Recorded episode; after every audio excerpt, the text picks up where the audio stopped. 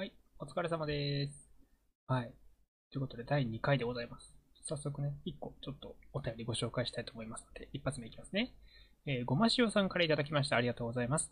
えー食べてドハマりした食べ物。ということで、食べてドハマりしたもの、えー、っとね、うん、えー結構いろいろ、もちろんいろいろあるんですけど、やっぱあの私今トレーニングをしていて、うん、あの、糖質制限とか、ま、やってたんですよ。まあ、今は糖質の制限のレベルをちょっと下げたというか、緩くして、そう、1日に食べていい糖質の量をちょっと増やしてっていう感じでや緩くやってるんですけど、まあ、一番最初はその、ケトジェニックダイエットっていう、いわゆる1日の糖質を 20g とかに抑えるガチガチのやつやってたんですね。はい。あの、てか、そもそも、大人が普通に摂取していい糖質って多分、男性で100何十とかあるんで、20ってものすごい大変なんですよ。で、っていう、まあ、ガチガチの糖質制限をしていたときに、えっ、と、豆腐のガーリックバター醤油ステーキっていうのをツイッターで見かけて、それにハマってました。うん。なんか、あの、木綿豆腐の水分抜いて、半分に切、まあ、薄くですね、横に半分にスライスして、両面焼いて、オリーブオイルで両面焼いて、で、あとバターとお醤油と、あまあ、ニンニクもか。ニンニクとお醤油とバター。で、卵黄を乗っけるみたいな感じなんですけど、これあの、意外と使ってる、そのバターとか、意外と、あの、糖質はないんですよね。まあ、脂質、油はあるんですけど、糖質はないので、ケトジニックダイエット中も使っていい食材ということで、そう、あの、バター、ガーリック、醤油ステーキを、豆腐のね、やってました。はい。まあ、なんか、す一番ジャンキーな味なんですよ。その糖質制限中食べられるものの中で、これが。だったんで、すごいなんか、なやっぱね、どうしてもその素材の味になってくるんですよね。その調味料もなかなか使えなくなってくるんで、糖質制限だと。ケチャップとかソースとか調味料、糖質いっぱいあるんで、そんな中ね、そのガーリックバター醤油っていう、もうガツンとジャンキーな味が、もう、これこれってなりながら、もう、はいありがたく食べてましたね、本当に。はい。まあそんな感じで。ちょっとぜひやってみてください。多分ね、木綿豆腐1個分食べても、そんなに糖質多分10もいかないと思います。はい。ぜひ、あの、糖質制限中の方、あの、濃い味、強い味、ジャンキーな味をお求めの方はぜひちょっとやってみてください。はい。ということで、行きましょう。大人のヌラジオ第2回放送ですね。スタート。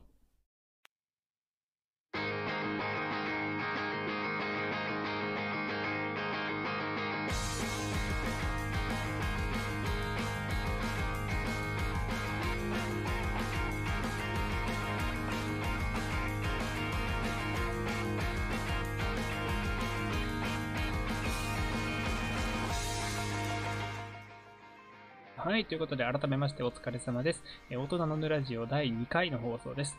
えこの番組はですね、中高一貫男子校の6年間、え放送部としてお昼の放送に青春を捧げてきた私、ヌが、え皆さんからいただいたお題やメールを募集し、あー、噛んだ。皆さんからいただいたお題やメールをご紹介しつつひたすら喋り倒すという暇つぶし系雑談生配信ラジオとなっております。あ、初回噛まなかったんですけどね、ちょっと噛んでしまった。はい。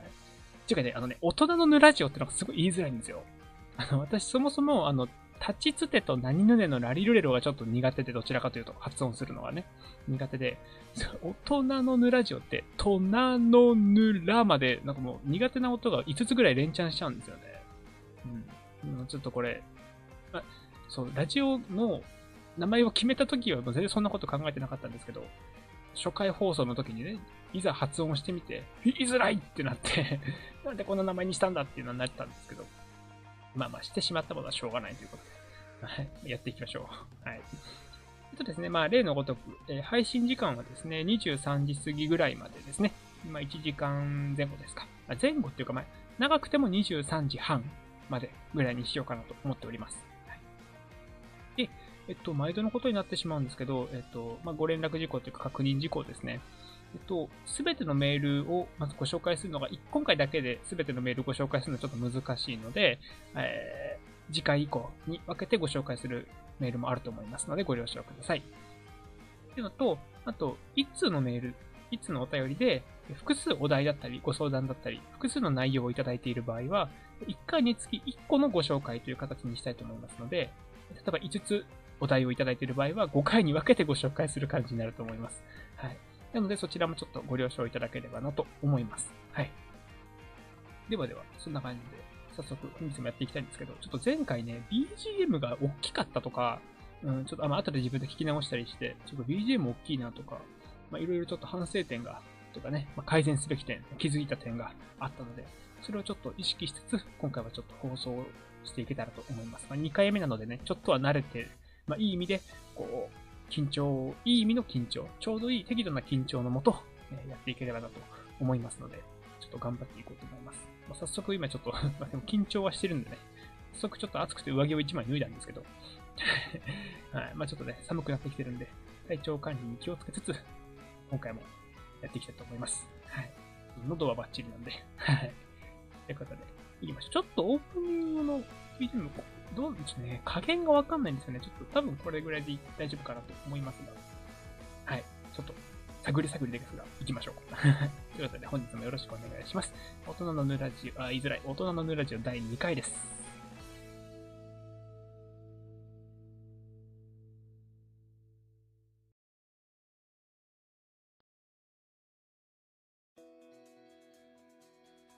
はい。ということで、大人のぬラジオ、大人のぬラジオってもうやめようかな、言うの。ぬラジオでいいか、普段は。オープンね、スタートは大人のって言った方がいいけど、今はいいか。うん。とか思っておりますが。はい。ちょっと BGM の音量を下げようかな。こんぐらいでいいですかね？どうでしょう？はい。えー、っと、えー、いいでしょう。よいしょ。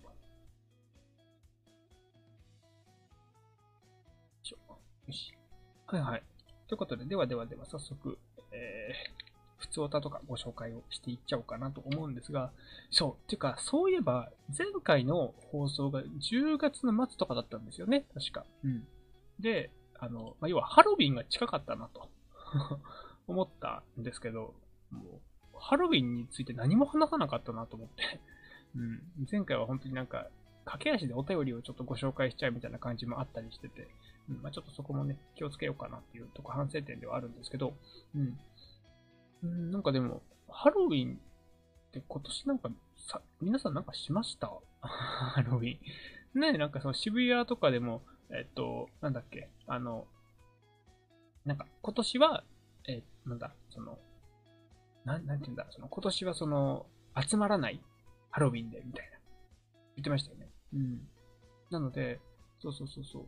そういうのは、あ、だから要はその、人がだって集まってしまわないように、うん、なんか、ちょっとまあね、お家でハロウィンみたいな感じでしたけど、うん、なんか、特に、そうですね、うちももともとハロウィン、私もそもそもそんなにがっつりハロウィンするタイプではないので、てか、ハロウィンは仮装ですか？うん、したことないんですよね。うん、一回ぐらいしてみたいっちゃしてみたい気持ちもあるんですけど、うん、どうだろう、なんかでも、まあでもハロウィンのお菓子は買いましたけどね、さすがにちょっと気分だけでもと思って。なんか、そのコアラのマーチとかあるじゃないですか。季節限定、季節というかね、その時期に合わせた期間限定のこう味がね、出るじゃないですか。そういうのは買ったりしたんですけど。うん、そう、っていうかね、前、もうずっと前なんですけど、なんか、ハロウィン、それこそハロウィンだったかななんか、スーパーとかって、ものすごい前倒しでイベントをこう押してくるじゃないですか。なんかもうハロウィン終わったらすぐクリスマス。クリスマスはもうクリスマスと同時進行でなんならおせちみたいな。で、おせち終わったら間髪入れずに節分みたいな。なんか、すごいイベントを押してくるじゃないですか。うんうん。で、そのまあイベントをしてくんなと思いながらも、まあその買っちゃうんですけど、その芸能お菓子をね。うん。で、その、まあ、ハロウィンのお菓子が、まあ、だいぶ前にもう置いてあって、もうハロウィンのもの売ってんだと思って。で、なんか、なんだったかな、その時は。なんかハロウィン、なんかかぼちゃ味だったかな。なんかハロウィンの限定お菓子を買ったんですよ。で、なんかまあうちに置いといて、まあじゃあハロウィンの日に食べるかと思って。別に出かける用事もないし。まあでもね、気分ぐらい味わおうと思って、そう、ハロウィンのお菓子食べようかなと思ったんですけど、そう。で、あの、ハロウィンのお菓子をまあ買って、で、まあ、コアラのマーチだったかなうん、置いて買って、まあ、自宅のテーブルに置いておいて、で、だいぶ前すぎたんで、もう忘れてたんですよ。ハロウィンになる日に、まで。で、今日そういえばハロウィンかって朝なって、あ、そういえばお菓子買ったわと思って、そのお菓子を食べてみたら、なんかしけってるというか、なんか美味しくないと。そう、な、なんかまあでもこんなもんなのかなとか思ったんですけど、ちょっと裏パって見たら賞味期限切れてるんですよね。うん。いや、ハロウィンの当日に賞味期限切れるぐらいの速さで売ったらダメだろっていうね。あの、だ、うん。あれはね、ダメだよ。本当に。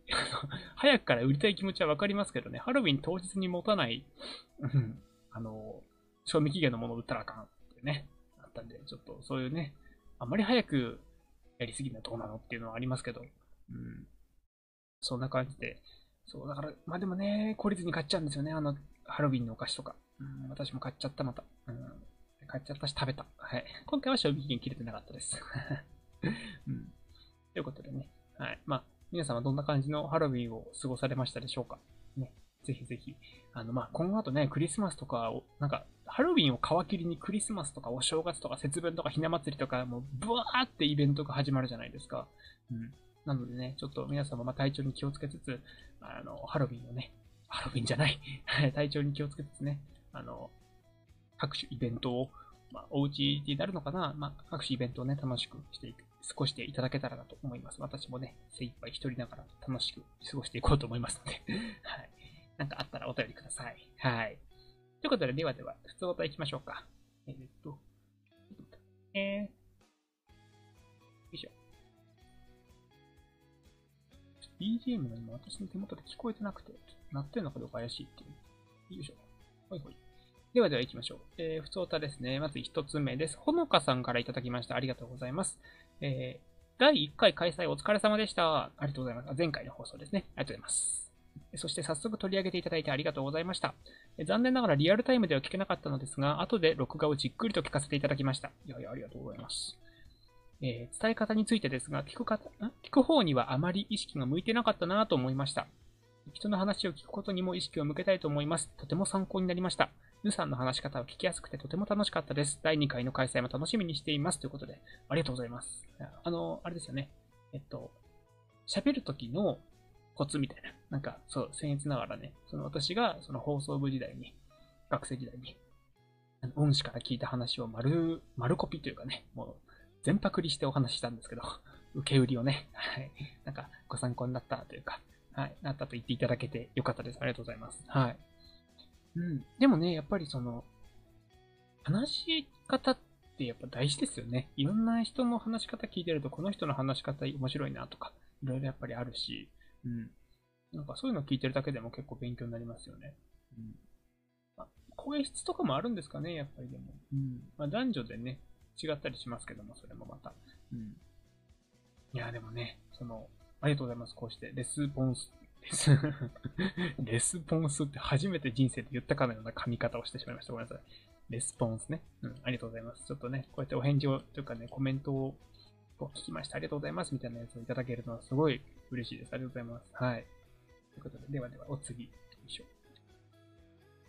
ちょっと待ってくださいね。よいしょ。よいしょ。はい。では次のメールです。えー、黒助さんからいただきました。ありがとうございます。えー、ヌラジオ楽しそうなのでお題投げさせていただきます。ありがとうございます。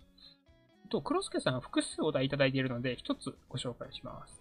えー、今までの職業歴やためになったこと。おう。うーん、なんだろうな。ちょっと待ってくださいね。職業歴ためになったこと、えんの、うーん、ためになったこと。あ、でも、職業、まあ、ためになったことの方が話す、お伝えしやすいかな。ちょっと職業歴だと、ちょっとすごい長くなりそうなんで、ちょっと一回保留にしていいですか？ちょっとためになったことから先にお話しますね、じゃあ。はい、うんと、ためになったこと、えっと、今こうしてね、私、まあ、ラジオで、ラジオという形で YouTube でね、生配信とかもするようになりましたけど、うん。その昔から、まあ、喋るのは好きで、うん。うん、でも、学生時代からね、放送部だったっていうのもありますし、まあ、喋るのは好きだったんですけど、その、とある、いつ、いつだったかなあれ、こう、大学生の時かな大学3年生とかの時だと思うんですけど、あの、他の学校の文化祭に遊びに行ったんですよ。うん。で、あの、その文化祭ってやっぱね、いろんな教室だったり、催し物やってるじゃないですか。まあ、もう、儀典とかね、その教室ごとになんか出し物とかやってるじゃないですか。うん。で、なんかその学校、保健室で、催し物というか出し物というか、あったんですよ。保健室ってもし何それ珍しいなと思って、ま、ちょっと入り口でパンフもらって保健室って書いてあるから、保健室なんかやってんのと思って、そう、保健室行ってみたら、あの、滑舌診断やりますと。うん、いうのがあって、ほうそんなのやってんのかと思って、面白いと思ってちょっと入ってみたら、あの、生徒じゃなくて保健の先生がやってるんですよ、それ。うん、あ、この学校先生も出し物するんだと思って。うん。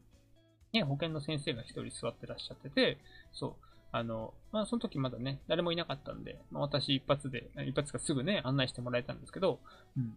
なんか、その時に、あの、まあ、滑舌を診断してもらって、あの、まあ、もらうんですけど、ど、どうやって診断するんだろうと思ったら、あの、なんか、まず座ってくださいってなって、机に座って、あつ、まあ、椅子ね、椅子に座って、まあ、テーブルについて、そこになんか原稿が置いてあって、それをじゃあ読んでくださいって言われて、あ、なんかすごいちゃんと滑舌の診断じゃんと思って、え、これど、どこに向かって読んだらいいですか？みたいな、やったら、あ、あの、全然普通に読んでいただいて大丈夫ですよ、みたいな。あ、先生が聞くんだ、みたいな。私が聞きますって言われて、はい。あの、要はだから、保健の先生が、あの、直に耳で、その、なんていうの？要はなんか、ラ、ラガン、ラガンみたいな、ラ耳、なんていうの？要はその、普通に耳で直に聞いて、あの、滑舌を診断してくれるということなんで、普通に、もうそのまま普通に自然体で読んでくださいって言われて、あ、わかりました、つって読んだんですけど、で、読み終わった後になんか先生がカリカリカリカリ書いてらっしゃってて、それで最終的にペッてなんか、最終的にその滑舌の明瞭度、よりどれだけクリアに喋れてるかっていう明瞭度のやつをもらったんですけど、で、それで、あなたの明瞭度は92%ですと。これはもうアナウンサーさんに匹敵するぐらいの滑舌の良さですみたいな言っていただいて、そう、その時またね、より全盛期だったんで、もっと滑舌多分良かったんですけど、うん。で、そう、いや、ありがとうございます、つって。ただ、あなたは、立ちつてとと何々のとラリルレロが苦手だから、この早口言葉で練習してね、みたいな お土産までいただいたんですよ。うん。っていうことで、そう、そこで自分が苦手な行、立ちつてと何々のラリルレロが苦手なんだっていうのをそこで知って、で、あの、今もその時にもらった早口言葉をのリストを、まあ、ちょいちょい、こう、消化しては、口を回す体操をしておくみたいな。あの、ウイロウリとかね、その、あの、口を回す体操のもっとメジャーなやつとかいっぱいあるんですけど、そう、まあ、立ち、立ちつ、あ、立ちつてと何々のラリルレロに特化した、うん、あの、体操もね、やったりしてますね。はい。そんな感じで。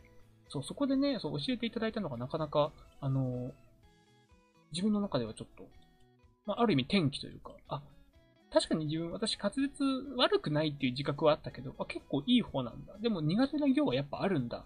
そこで知れて、でそこからね、より喋ることに対してのこう追求じゃないけど、興味の興味関心がね、少しちょっとより増したような気がします。うん。なんかね、その時もらったやつで、その要は立ちつてと何々のラリルレロがいっぱい入った早口言葉とかやっぱあるんですよ。うん、で、その時もらったやつの、例えば1個が、あの、そう、あの、アニメの化け物語っていう作品をご存知の方は多分知ってると思うんですけど、あの、そう、羽川さんが言ってる、作中でね、羽川さんっていうキャラクターが言うんですけど、あの、斜め77、あ、斜め77度の並びで、泣く泣く、いななく七半七台、難なく並べて長々めっていうのがあるんですよ。うん、とかね。そう。まあ、そんな感じで、あの、な、な行と、他行、な行、ら行がめっちゃ入った早口言葉だけもらったっていうのがあって。で、そう、一個ね、その早口言葉の中でえげつないのがあって、あの、えの、江戸の、江戸の 江戸の殿殿の喉にも喉飴、水戸の殿殿の喉にも喉飴、どの殿殿の喉にも喉飴っていうのがあって、これがね、きついんですよ。まあ、要はその、江戸の殿様にも喉飴あげる、まあ、水戸の殿様にもあげるみたいな、そういう意味、意味はそういう感じなんですけど、これがね、まあ言えない。うん。ぜひね、皆さんもね、暇の時やってみてほしいんですけど、もうね、舌の動き方が半端じゃないんですよ。もう、江戸の殿殿のって言うだけでも、舌がビャンビャン動くんで、口の中を。ちょっとね、もう相当難しいです。はい。でもね、なんか下の筋肉を鍛えることによって、まあ、この、この、要はね、その、江戸の、江戸の殿殿のやつをいっぱい言うとか、うん。要はその、いっぱい立ちつてと何々のラリルレルを発音することで、下の筋肉っていうのは鍛えられるらしいんで、うんまあ、いっぱい言うことで鍛えて、あの、より、よりというかね、その、他行、な行、ら行の苦手を、ちょっとずつちょっとずつ克服していこうっていう。もう筋肉理論ですよね。もう、いっぱい練習して、なんとかな、なんとか直せ、みたいな なんですけど。うん。まあそんな感じでちょっとね、その時もらったやつが結構自分の中では、うん、なんか、大事になって。大事とかね、未だにやっぱり習慣になってるし、覚えてるっていうのはやっぱり自分の中に結構染みついてるなっていうのは思いますね。うん。いや、本当に本当に。でもそれがね、だって大学生の頃なんで今から何年も前の話ですから、うん。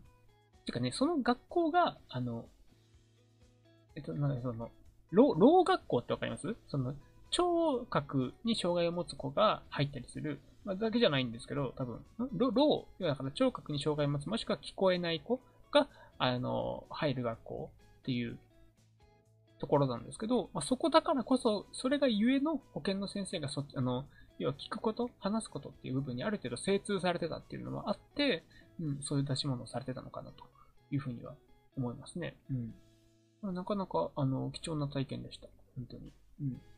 今でも多分、机にありますからね。あの、診断結果の紙と、あの、なんだ、早口言葉用紙。多分、両方とも手元に残ってるかなと思います。はい。まあ、そんな感じで。意外とね、そう、ためになったことやっぱね、仕事でためになったっていうよりは、なんか日常生活でためになることの方が多いですよね。なんか。なんか学校の授業とかでもそうじゃないです？なんか、こう、先生の、いやだから先生の話でも、こう、授業の話の内容よりは、なんかちょっとした雑談とか、そう、ちょっとした世間話の方が、なんか先生のちょっとした世間話とかの方がなんか覚えてるみたいなことあると思うんですよ。うん。なんか、日常、なんかそのね、ですよね、なんか、だからその、なんて言うんだろうな、こう仕事の中でっていうよりは、こう普段、普通に生きていく中で、たまたま出会った、たまたま目にした、たまたま耳にしたものから、うん、なんか、何かを学ぶとか何かを得るとかいうことの方がちょっと多いかもしれないなっていうのは今ちょっと思いますね。なんか仕事でためになったっていうよりは、そっちの方が日常の中でためになったことの方がちょっと多い気がしますね。うん。まあ、仕事でためになったことがちょっと今思いつかないからこういうことを言ってるんですけど 言い訳なんですけど。うん。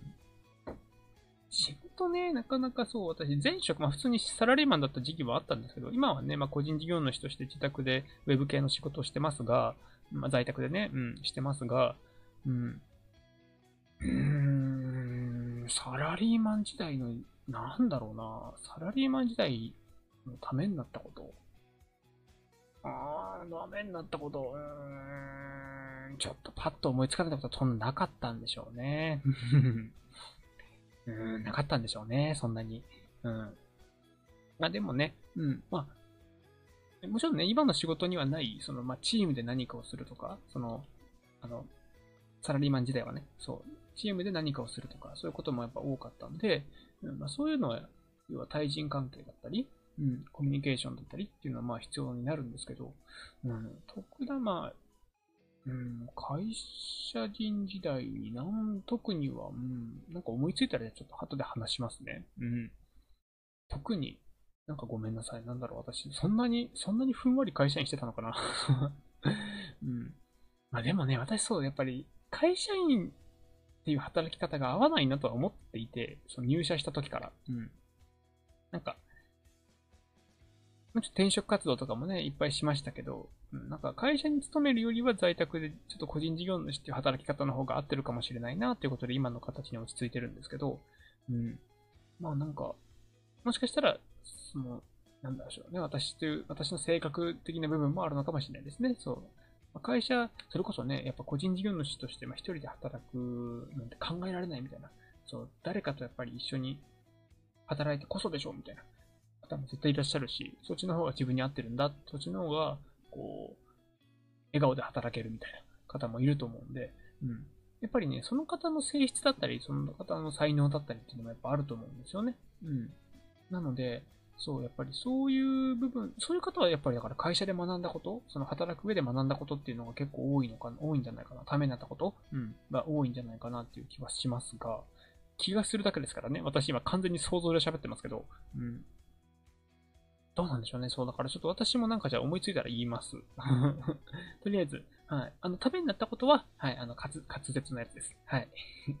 ということで、はい、ありがとうございました。黒助さんですね。はい。また、あの、他のお題に関してはですね、ちょっと後ほどというか、あの、次回以降の放送で取り上げられればと思いますので、ちょっとご了承ください。はい。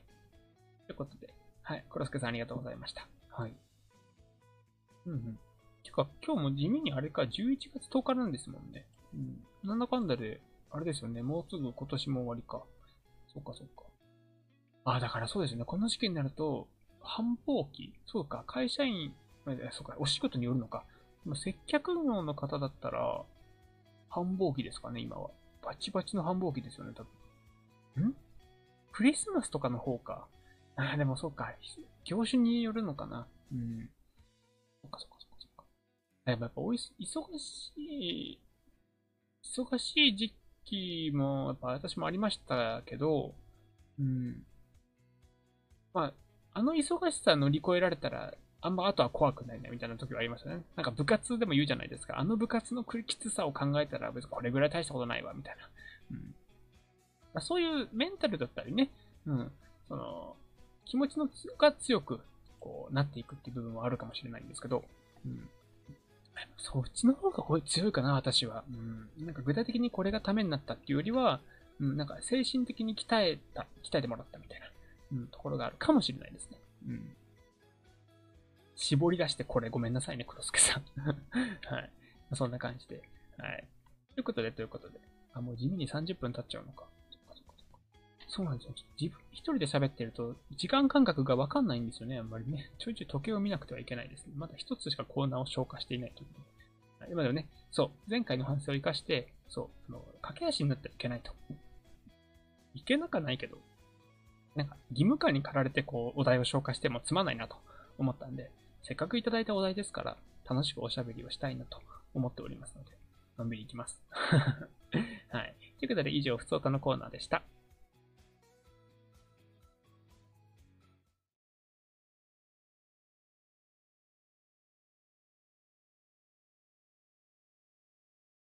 ほい。えー、ではではでは、えー、次のコーナーに行きたいと思います。えー、あ、えっと、前回もやったのかなこのコーナーは。えー、もう待って、記憶にない。あ、そう、前回もやった。はい。では、前回もやりました。前回もやりました。前回もやったこのコーナーですね。いきます。生類分かりみの例。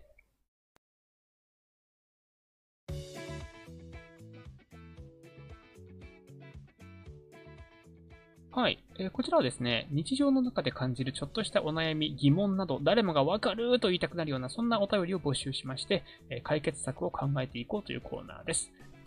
音量の調節がわからない。こ、こんぐらいでいいのかな。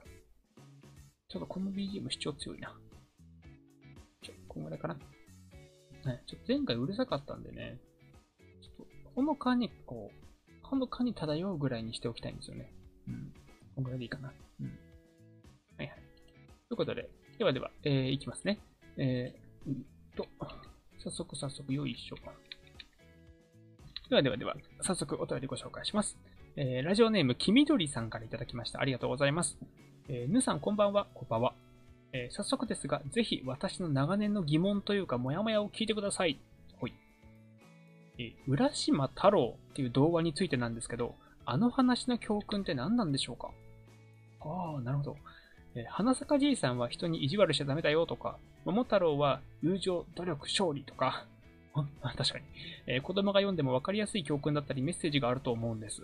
うん、でも、浦島太郎って、助けた亀に連れられ、ん？助けた亀に連れられて、恩返しに竜宮城で楽しい時間を過ごしていたら、いつの間にか月日がめっちゃ経ってて、元の世界に帰ったら自分を知る人は誰もいなくって一人ぼっち、みたいな、めっちゃ救いようがない結末なんですよね。ここから何を学べと、と幼い頃からずっと思ってました。ぬさんは、え浦島太郎の話どう思いますか？ぜひ別の解釈があったら伺いたいです。ということで。なるほど。考えたことなかった。うん、確かに。確かに、え？浦島太郎、まあ、ね、亀いじめ、いじめてられてた、いじめられてた亀を助けて、竜宮城連れてってもらって、竜宮城で楽しく、まあ、タイやヒラメの舞踊りを見て楽しく過ごしていたら、戻ってきたら、すごい月日が経ってたとかでしたっけ？そうですよね。あ、で、月日が経ってたんだけど、あの、帰りに、あれですよね、その玉手箱、このたばこの玉手箱を開けちゃいけませんよって言われて、言われたため玉手箱をもらったんですね、確か。うん。で、それで、え、そんな話でしたよね？ちょっと待って。ググっていいですか？ちょっと待って。えっと、浦島太郎ってどんな話だっけ？そうですね。玉手箱って浦島ですよね。うん。待って待って待って。待って。ちょっと待ってください。玉手箱、え、下切りスズメも玉手箱出て。くるって、ちょっと待って、玉手箱の登場が怪しい。待って、浦島太郎。あらすじでいいのかなすごい、生放送中に私検索してるめちゃめちゃ。あ、出た出た出た出た。ちょえ、っと、えー、村に、えー、あ、そうですね、やっぱり、うんうん。浦島太郎が村に帰ると、そうですね、自分の村の様子が全部変わってて、何十年、何百、何十年も経っちゃっていたと。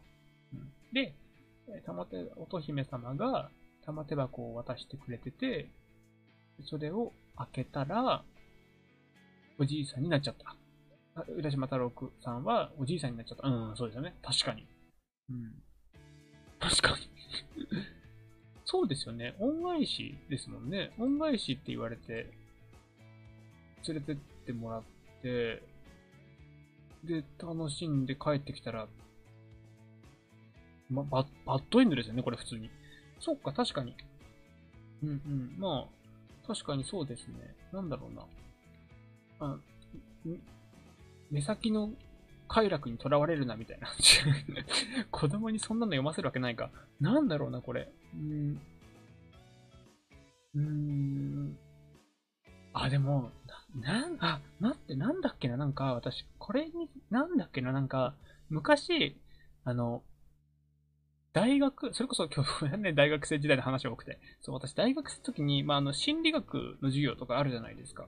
そう。で、先生が、それこそ浦島太郎の話して、してたかなちょっと待ってくださいね。その時の、レポート、レポートというか、教材のレジュメがあるかな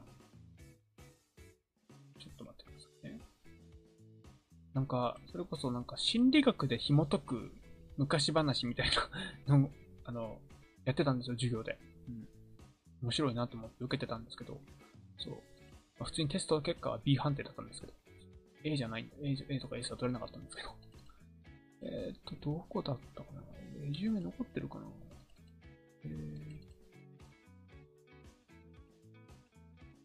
レジュメ見たところですぐパッとお話をできるのかどうか問題が、問題とかわかんないっていう問題はあるんですけど。うん。どうしようかな。ああ、一応あるはある。ありはあるから、ちょ、ちょっと、ちょっと待ってもらってちょっと待ってっていうか、あの、読み解きますね、一回。ちょっと待ってください。えっと、えー、っとね、はいはいはい。ああ、はいはいはいはいはい。ああ、やったやった。こんなんやったやった。なるほどね。えっと、えっと、なるほどね。はいはい。なるほどね。ちょっと待って。えっと、うん。えっと、えー、結論からじゃあお話しますね。えっと、そう、玉手箱で、えっと、浦島太郎をおじいさんにした理由はなぜかっていう、まあ、心理学で紐解くっていう切り口ですよ、あくまで。うん。なんですけど、えっと、幸せな記憶を残すためっていう結論になってます。レジュメでは。えっと、あの、そもそも、あの、まあ、多分、多分、浦島太郎の世界っていうかね、設定上、その竜宮城でたのをね、過ごす時間と現実世界で過ごす時間は多分違うんですよね。その精神と時の部屋的な感じで、うん。まあ、それは変えられない現実だと。うん。まあ、そのあっちの世界では変えられない事実だと。それはしょうがないと。じゃあ、まあでも、恩返しとして乙姫様的には浦島太郎に楽しい時間を過ごしてもらいたいと。でもらったと。でも、あの、帰ったらね、その、まあもちろん何十年経ってたら多分知り合い、ね、仲良かった人が亡くなってるかもしれない。村の様子が全然変わってるだろうというところもあって、それは悲しいことになってしまうと。じゃあ、どうしようかっていう時に、でここで心理学登場なんです、登場なんですけど、あの、心理学って、えっと、あの、エビングハウスの忘却曲線っていう、あのエビングハウスの忘却曲線、あの忘れる曲線、曲がる線ですね、のがあるんですけど、要はその、昔にお、お、えっと、昔に覚えたことほど、どんどん忘れていくっていうことなんですね。うん、まあ、例で言うと、例えばあの、で今、100個単語覚えましたって言ったら、1時間後には41%しか覚えてないんですって。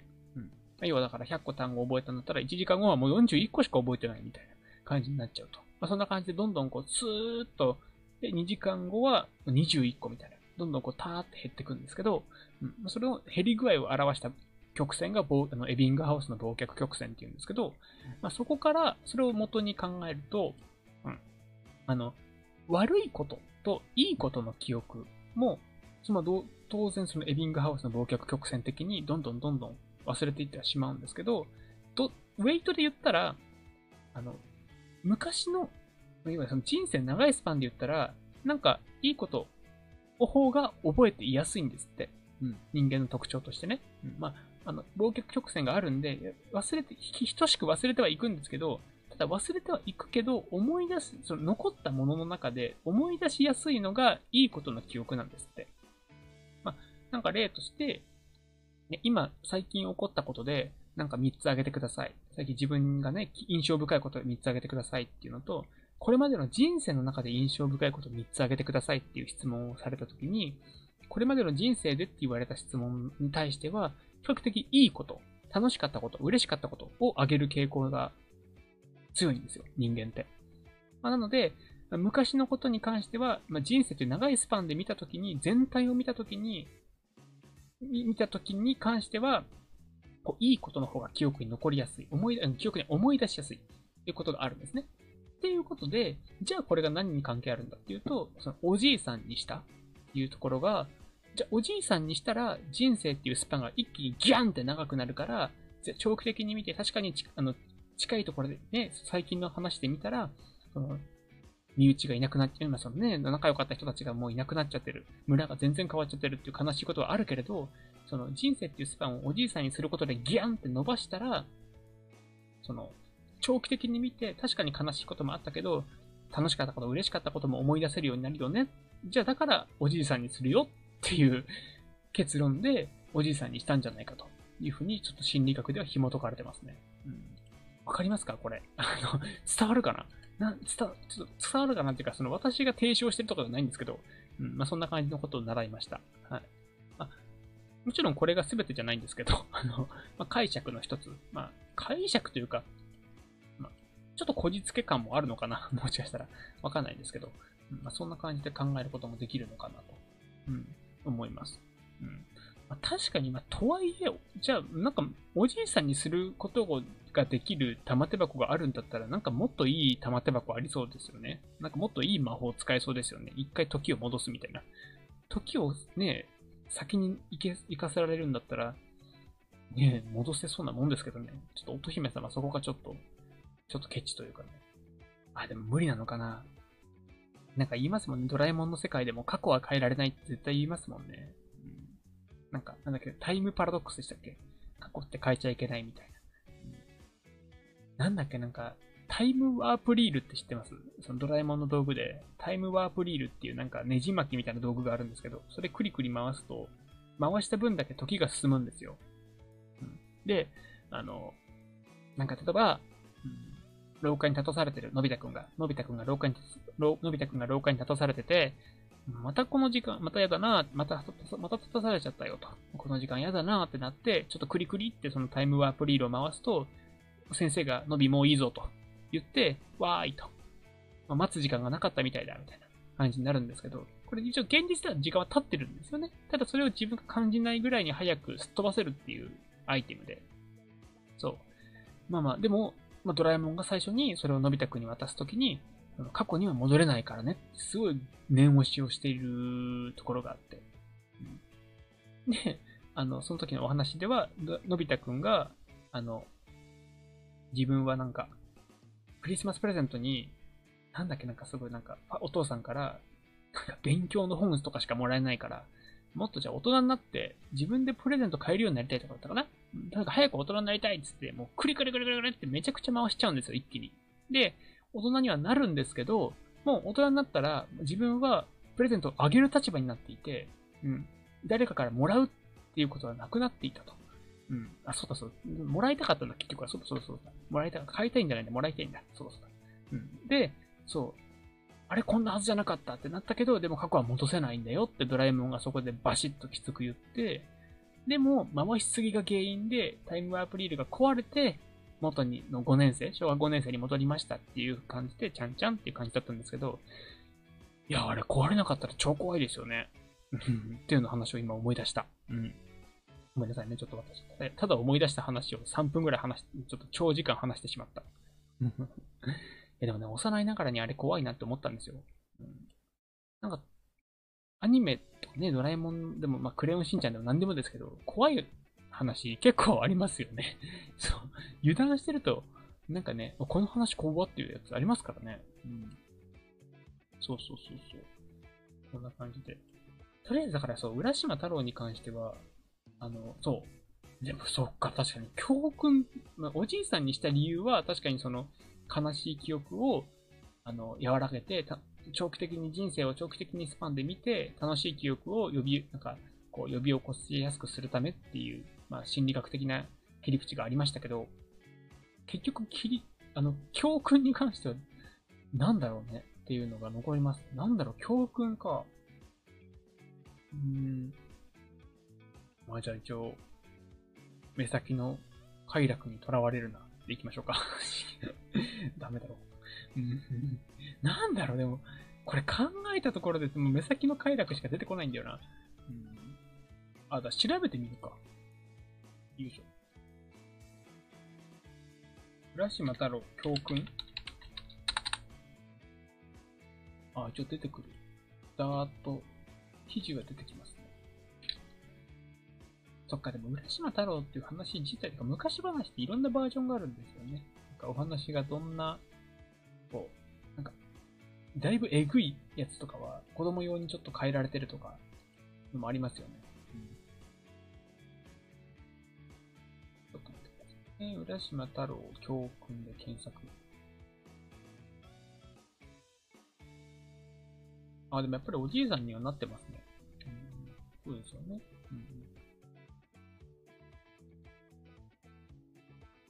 ああ、なるほどね。まあでも、ああ、まあでもあれですよね。とりあえず、神を助けたことで、竜宮城でおもてなしを受けたっていうことは、まあいいことをしたからいいことが返ってきたっていうのが、まあわかりやすい一個ですよね。それはわかる。そこはいい。その後ですよね、問題は。うん。で、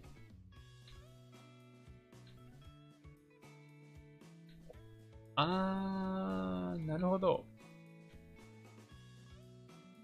あ、ちょっと待ってくださいね。なんかこれ、おじいさんになるじゃないですか、玉手箱開けて。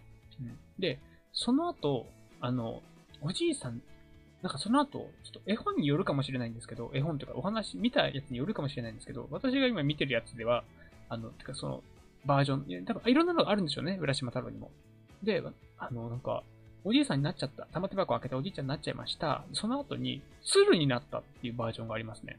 うん、で、鶴になって、まあ、大空に飛び立ちます。で、えー、っと、そっか。あの、鶴は千年、亀は万年っていう言い方、言葉がある通り、あの、まあ、もちろんあのね、竜宮城の亀さんは長生きするわけで、まあ、その亀、えっと、鶴になったおじいさんも、千年の命を持つ鶴に生まれ変わって生き続けられるようになったと。うん、で、えー、太郎のもとに、浦島太郎のもとに、また乙姫様が現れて、二人は再会を果たします。で、夫婦として結ばれて末永く幸せに暮らしたという結末があるそうです。えー、え、これ、ちょっと待って。えっ、と、だから、えっ、と、一回竜宮城行きます、亀助けます。竜宮城行きます。楽しみます。帰ってきたら時過ぎてます。玉手箱開けます。おじいさんになります。で、鶴になります。で、乙姫と再会して、で、えー、夫婦になって幸せに暮らすか。なるほどね。一回おじいさん挟んだ意味よ。なんで一回落とした？なんで落としたの？一回なんで、ツンデレがすごいな。うん。な、な、な、な、なんだ？おじいさん、あ、要は、その、い、この玉手箱は、開けてはいけませんよって言われた玉手箱だから、それを開けちゃったこと、約束を破っちゃったっていうことで、ひどい目に遭うっていう、そういう教訓もあるみたいですね。いやうん、乙姫様のツンデレがひどいな。とりあえず。う んでも、乙姫様としてはね、てか、あの亀が乙姫様なんですのかな？もしかしたら。なんか、この、私が今読んでる記事では、乙姫、亀に姿を変えた乙姫様がって書いてあるんで、うん。あ、か、うんそうですね。うん、書いてあるんで。そっかそっかそっかそっか。ああ、まあでもそういうこと？なんで、もっと早く助けてよ、みたいな、そういうこと？一回おじいさんにしてやるわ、みたいな。そんなこと？そんなことすんの乙姫様。心狭ないああ、でもまあ、なるほどね。その、一応最終的にはハッピーエンドが待ってるっていうバージョンのお話もあるんですね。おじいさんになっておしまいだと完全にバッドエンドですけど。そっかそっかそっかそっか。そういうバージョンもあるのか。あ、これなら、これはで、だとしたらこれで教訓何？えっと。あ、でも結果ラス、ラなんかハッピーエンドではあるけど、ああ、まあでも、そっかそっか。一応、あ、なるほどね。なんか、やっぱり約束を破ってはいけないっていう教訓を子供たちに伝えるために、おじいさんになっちゃったまでで止めてる絵本が多いみたいです。なるほどね。はいはいはいはいはいはい。あ、やっとわかった。そういうことか。なるほど。まあ、絵本にして子供が読むってことを考えた場合、何かしら教訓があった方がいいだろうっていうことで、あの、そうか、約束を破ってはならないっていうことを教えようっていうことにした大人たちが あの、この鶴になるくだりをカットしておじいさんになっちゃいました。約束を破っちゃダメだねっていうことにしたと。なるほどね。あ、やっとわかった。あ、すごいスッキリした。なるほどね。あ、すごいスッキリした。なるほど。わかりました。はい。でもね、今ここ、今回ね、聞いていただいた皆さんは正しい教訓が分かったと思いますので、ちょっとぜひね、あの、お子さんいらっしゃる方は。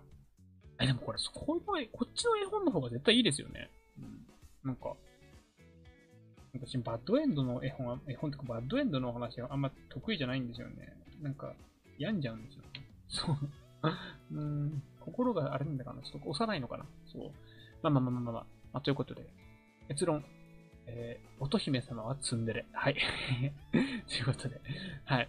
あ、めちゃめちゃ、待って待って、もう50分になっちゃう。待って待って。黄緑さんからいただいたメールですね。一応ちょっと怒った答えになってるかわかんない。でも一応こんな感じみたいです。まあ、子供の、子供に伝える教訓を考えたときに、まあ仕方なくというか、うん、結末、鶴になるくだりをカットして、うん、なんか、えーと、おじいさんになるで止めてしまっているっていうバージョンがあって、でも本当は鶴になって、えー、乙姫様と、あの、末永く幸せに暮らしたんだよっていう結末があって、本当はハッピーエンドの話なんだよっていうことみたいですね。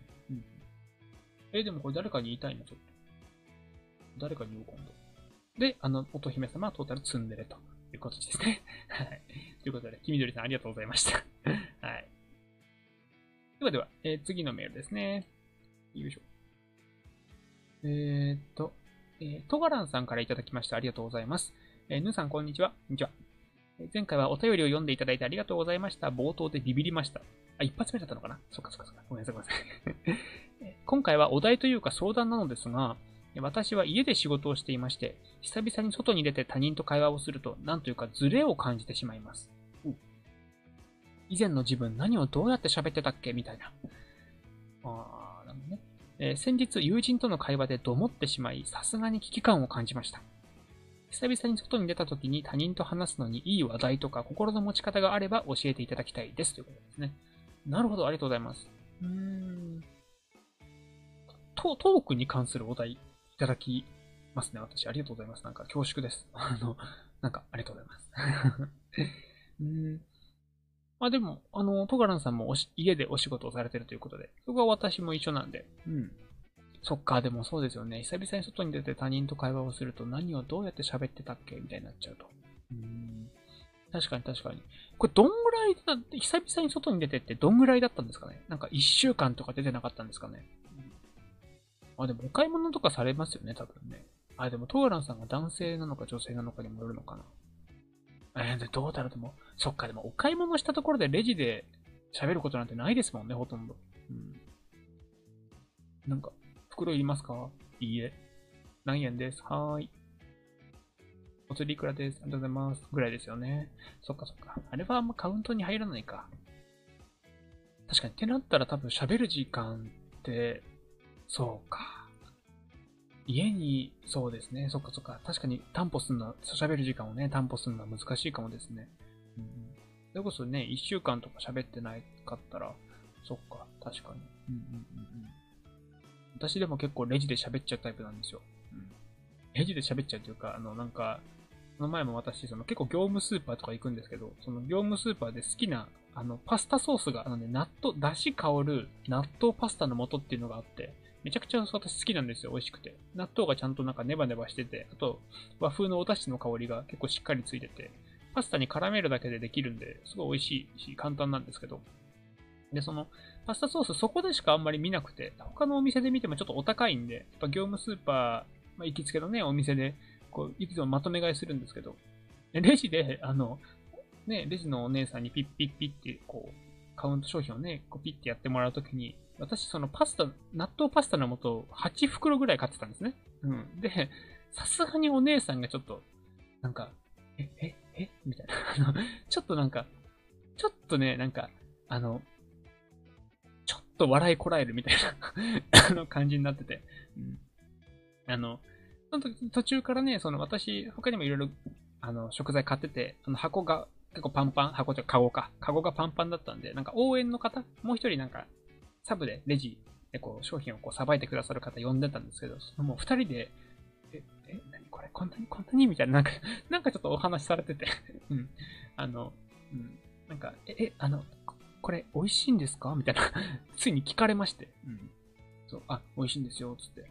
そう。で、え、本当ですか？これ今度買ってみようかなみたいな。そう。で、そこでなんかちょっと軽く世間話をしつつ、あの、会計を済ませるっていうところで、まあ、その時ね、お店が開いて、あの、空いてたんで、そこ、後ろに並んでる人もいなかったんで、普通になんか、レジだけど5分ぐらい喋ってましたね。知らない人と。うん。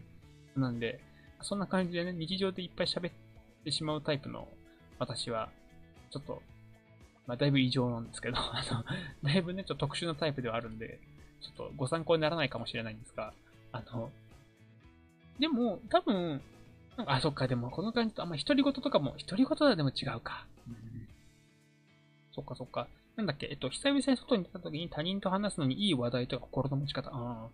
いい話題、心の持ち方。うん。まあでもなんか、最近寒いですねとか、おはよう、こんにちは、お疲れ様って、あれめちゃくちゃ最近私便利だと思ってて、なんか、話すことなくても、初手として話せるじゃないですか、あれ。特に意味はないけど。で、なんか、あれ、いいっすよね。あの、なんか、なんだっけな、なんか、自分が、なんかいまいまいちちょっと話しづらい時って、あの、ど、どで始まる質問をすればいいというのがあって、うん。なんか、今、逆に言えばそのイエス、ノーで答えられない質問かっていう感じなんですけど、うん、どこ行ったのとか、最近どうとか、あ、どうで始まってない。まあまあいいか。うん。最近どうとか、うん。どういうのが好きとか、どこで何食べたのとか、うん。そんな感じで、イエスで、イエスノーで答えられない質問をしてしまって、相手にしゃ、相手に喋ってもらうっていう方法が、結構なんか、コミュニケーション苦手ですっていう方が、にやってみてくださいっていう感じで、なんかの本で見たんですけど、そう書いてあって、うん。まあ、どで始まることを意識してみるっていうのがあって、うんまあ、それもいいかもですよね。相手に委ねちゃう。そしたらね、自分はある程度聞き役に徹してしまえばいいし、それをもとにね、あ、そういえば最近自分もこれ食べてみてね、そう美味しかったの、みたいになれば話盛り上がりますしね。うん。だし、うん。そう、確かにね、自分がどうやって喋ってたっけみたいな感じになるっていうのは、そっかそっかそっかそっか。そうですね。そっか、どうやって喋ってたっけ確かに。うんうんうん。そうなんですよね。意外と、なんか、でも私それこそ、まああの、なんだ、どう、どうやって喋ってたっけっていうよりは、なんかあの、ちょっと、やっぱり、お外で喋る。誰かとお友達と会う。それこそ目上の人と会う。いろんなシチュエーションあると思うんですけど、うん。なんか、まあ、多少なりともね、多分皆さんそうだと思うんですけど、多少なりとも、あの、あの接し方って変わるじゃないですか。そのどれ、フランク具合とか、あの、なんだろう、自分の素の解放具合、この人たちにはだいぶ素で接してるんだけど、この人は仲いいけど、ちょっと自分の奥の部分はあんま見せてないかもな、みたいなのがあったりすると思うんですけど、その加減がわかんなくなることはたまにありますね、私。うん。なんか久々に会う人だと、あれ、この人とどんな感じのこと、どんなレベルの話してたっけみたいな。結構パーソナルな話までしてたっけみたいな、そう、感じになったりして、うん。結構あの、なんかね、そういう時はありますね。うん。そういう時は、なんかあの、すごい最初探り探りでやっちゃいます。うん。なんかその場の雰囲気で、それこそどうで始まることを聞いて、喋ってみたり、うん。でそこでね、やっぱり無口すぎると、あれなんかどうしたの？楽しくない？みたいになっちゃうから、いや、楽しくなくはないんだと。うん、楽しくないっていう質問をやめてくれない怖いからっていうのはあるんですけど。うん。ね、そうなんですけど。うん。そっかそっかそっか。うん。まあ、それもいいかもですよ。うんうん。あと、心の持ち方ですか？ああ、でも、どもってしまい、さすがに危機感っていうのか。あでも、どもってしまうって、あ、まあでもそうなのか。嫌な人は嫌な、嫌っちゃ嫌か。まあ嫌だと思う方は嫌なのかな。私、そ別に気にしないんですけどね。どもりって言うと、だからあれですよね、多分、言葉がこう出てこない。口をついてて言葉がこう出てこなくて、こう、トークが止まってしまう、行き詰ま、こう詰まってしまうみたいな感じですよね。うん。うーん、でも、単純に、私も、まあ、滑舌の話になっちゃいますけど、私も今回前ラジオ、ラジオ、ラジオ、ラジオめちゃめちゃ噛んじゃった。今日みたいにラジオやるじゃないですか。うん。で、ラジオやる日は、あの、それこそさっきちらっと言った、その早口言葉だったり、その口を回す体操、ウィロウリって言うんですけど、口を回す体操とかを、まあ、昼から、まあ、夜のこの放送時間までにかけて、だいたい、まあ、10回ぐらいやるんですよ、最低。うん。で普段も、日頃から5回、4 6回、まあ、日頃から毎日ルーティン的に何回かやるようにはしてて、口を回すようにはしてるんですね。ごめんなさい。うん。で、あの、単純に口が回らないと、な、なんて言うんだろうな、その、要はその、こう、な、な、なんて言うんだろう、その、自分がどんなに歌うまくても、マイクの電源入ってなかったら、こう、機材に入らないじゃないですか、声。そんな感じで、自分の、この、喋りたいこと、トーク内容とか、トークテーマとか、エピソードトークとか、自分の中にいっぱいストックはあっても、その、喉と口が準備できてないと、それを、あの、なんだろう、こう音声として発信できないんですよね。うん、なので、あの、口と喉の準備をしておく。普段から。てか出かける前に、ちょっとぐらい、うん。しておくっていうのもいいかもしれないですね。なんか例えば日記を書いてる方だったら、その自分の日記、昨日の日記ちょっと音読してみるとか、うん。なんか、あとはテレビの新聞を音読してみるとか、うん、でもいいと思うし、そうなんかでは、だから、喋り、そう、要は声を発してないっていう場合、うん、に関しては、じゃあ声を発してみて、その喉と、えー、口の準備と、要は口を回す準備と喉の準備をしておく。っていうことで、多分、割と話しやすくはなる気がします。うん。私もその、サボってたりね、その体操サボってたり、なんかちょっと仕事ガーってやんなきゃいけなくて、もうなんか何日もパソコンに結構かじりついたりしてて、なんか久々にちょっとシャバに、シャバって言っちゃう、シャバって。そう、久々にその、お店とかね、あの、お外出て、なんか人と話そうとすると、ちょっと喋りづらい感じがやっぱあるんで、うん。それはね、やっぱ、なんだろう、その、音声の発音機関として喉と口はね、やっぱり、こう、滑らかになるようにしておいた方がいいかもしれないですね。出かける前にちょっと準備体操するみたいな感じですよね。うん何をどうやって喋ってたっけは、でも本当になんかそれこそその時々に会うお友達とかにと一緒に過ごしていれば多分すぐ緩和を思い出してくると思うんですよ。うん、なんか字とかもそうじゃなくて文字？字もなんか久々に字書くと、え、私こんなに字書けなかったっけってなるけど、だいぶどんちょっとずつちょっとずつ書いてるうちに、あの、こう自分の中で気に入る字というか、なんか、いつも通りの字書けるようになってくると思うんですよ。久々に書く字って、なんか手が思い通り動かなくて、なんか今まで書いてたやつより全然、えー、こんなに私字下手だったっけ？みたいになると思うんですよ。それと一緒で、うん、単純に使ってないと、あの、ちょっとずつちょっとずつ忘れていってしまうんで、うん。まあ、それをなるべく、あの、こう怒らないように、適度に、こう、使ってあげる。なんか言うじゃないですか。そのパソコンとかスマホが今普及してて漢字を覚えなくなってきてるみたいな。あれはもう書かなくなってきてるからですよね、要は。っていうことで、じゃあ書くことがあるんだったら、その事前にちょっと書くこ、まあ、何かをいっぱい書く練習をしておいて、うん。練習というかね、書く体操、手の体操ですよね。手の体操をしておいて、あの、その、本番本番というか、まあ、その、自分が書きたいものにしっかりその勘を取り戻した状態で参加できる。まあ、その、挑めるようにという形で整えておく。体の準備体操、まあ、手手もしっかり、体全体もしっかり、喉もしっかり、口もしっかりっていうところで、それはあるかなと思います。うん。なんか、いいんじゃないスーパー、なんか、ね、スーパーのお姉さんとなんなら喋ってやるみたいな ぐらいの勢いで あの、いいと思います。てか、独り言結構いいですよ。うん。その理論で言ったら独り言もね、やっぱ口の体操になるんで、うん。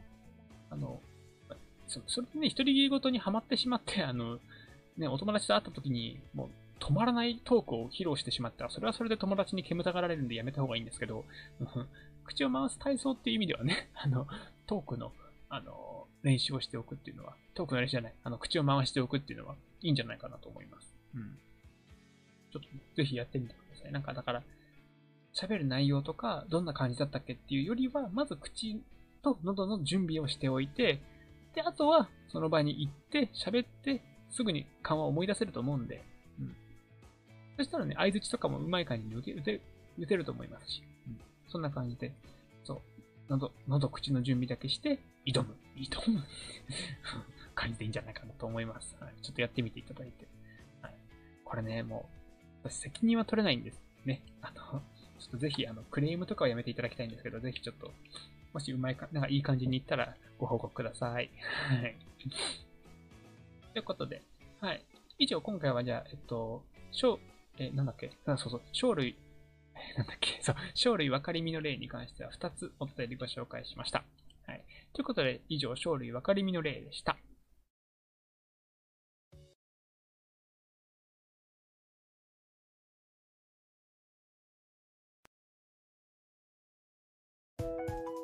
あ、うるさいですごめんなさい。こんぐらいかなはい。はい、ということで、えー、実はですね、今日あの、もう一個こ新コーナーというかね、まあ、もう一個コーナーやろうかなって思ってたんですけど、ちょっとごめんなさい。浦島太郎ってね、あの、ちょっと、すごい時間を使ってしまったようで、コーナーが一つぶっ飛んでしまいました。申し訳ないです。ちょっと 申し訳ないというか、ちょっと、私、まあ、ごめんなさい。ちょっとご紹介予定だった方ごめんなさい。ということで、ちょっと ごめんなさい。こちらに関してちょっと次回の放送にしたいなと思いますが、ごめんなさい。ちょっと、え、待って、あとチャットが来ている。ごめんなさい。えっと、め、め、めつきさん？えっと、めつきさん？めずきさん？っていうのかな？えー、ど、それいいですね。ありがとうございます。あの、あれですね。どで、どで始まる話をしたらいいよってやつですね。ちょっと待って、これチャット出るのか？今更だけどな。ごめんなさい。ちょっと全然気づかなかった。よいしょ。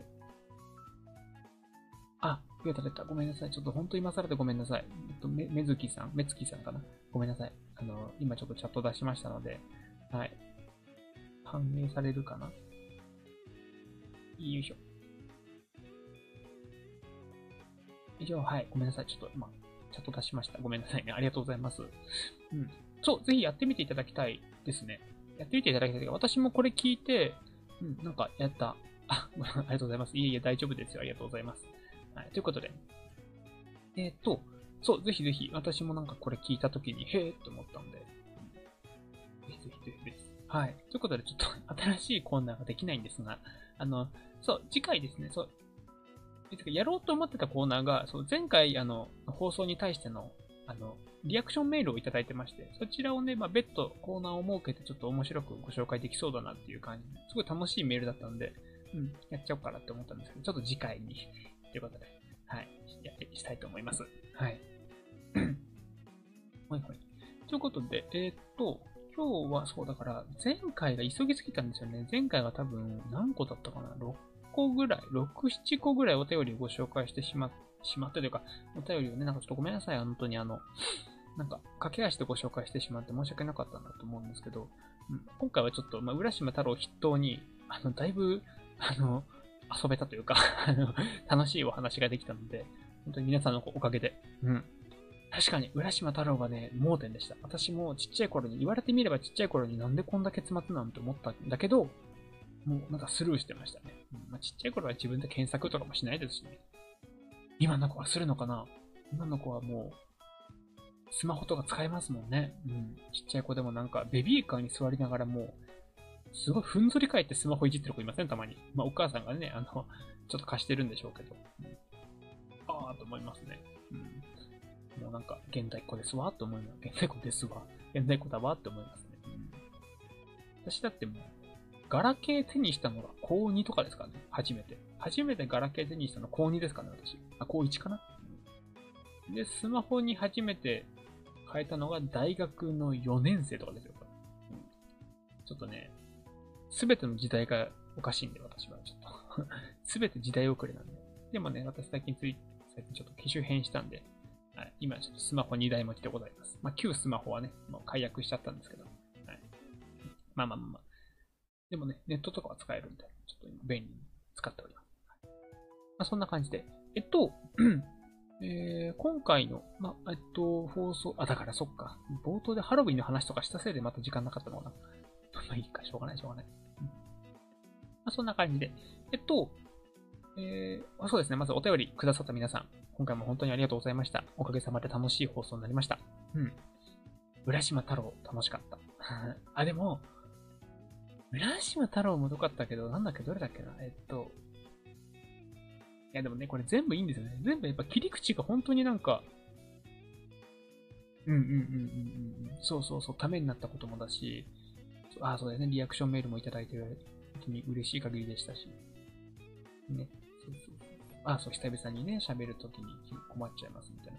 そうかな、本当にだからいろんな方からメールいただける分、切り口が全部違って楽しいですね、本当に。うん、楽しいんですけど、私の、あの、引き出しがそんなないんで、あの、ここでお話ししてるお話がこう全てではないというか、あの、限界があると思うので、あの、あそれ、それをね、踏まえて、その、こう、楽しんでいただければなと思います。はい。ということでね、はい。ぜひまた次回の放送の時にもまたお待ちしておりますので、23時7分か。まあまあこんなもんかな。うん、OK。ちょっとこのぐらいの距離、距離感じゃない、このぐらいのスピード感の方がいいな、ちょっと私的に。ちょっと前回はね、焦り、ちょっと変に焦ってしまっていたのもあって、ちょっと良くなかったのかというのがあったので、こんぐらいでいきたいなと思います。はい。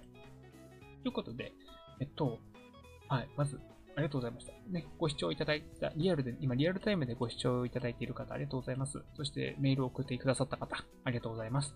ということで、えー、次回、また、えー、えっと、一応現状、各週配信の予定にしております。要はだから2週に1回ですね。2週に1回の配信予定でおりますので、まあ、年内にあと2回、え、年内にあと1、2、まあ、2、3回かな。まあ、2回か3回を予定しておりますので、ぜひ、まあ、お時間ありましたら。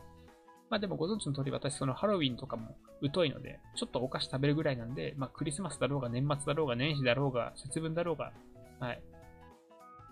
特に、あの、平常運転で行きたいと思いますので そちらもどうぞよろしくお願いいたします。はい。ということで、え本日もご視聴いただきましてありがとうございました。では、え次回の配信の時もお待ちしておりますので、ぜひまたお越しください。ということで、ありがとうございました。おやすみなさーい。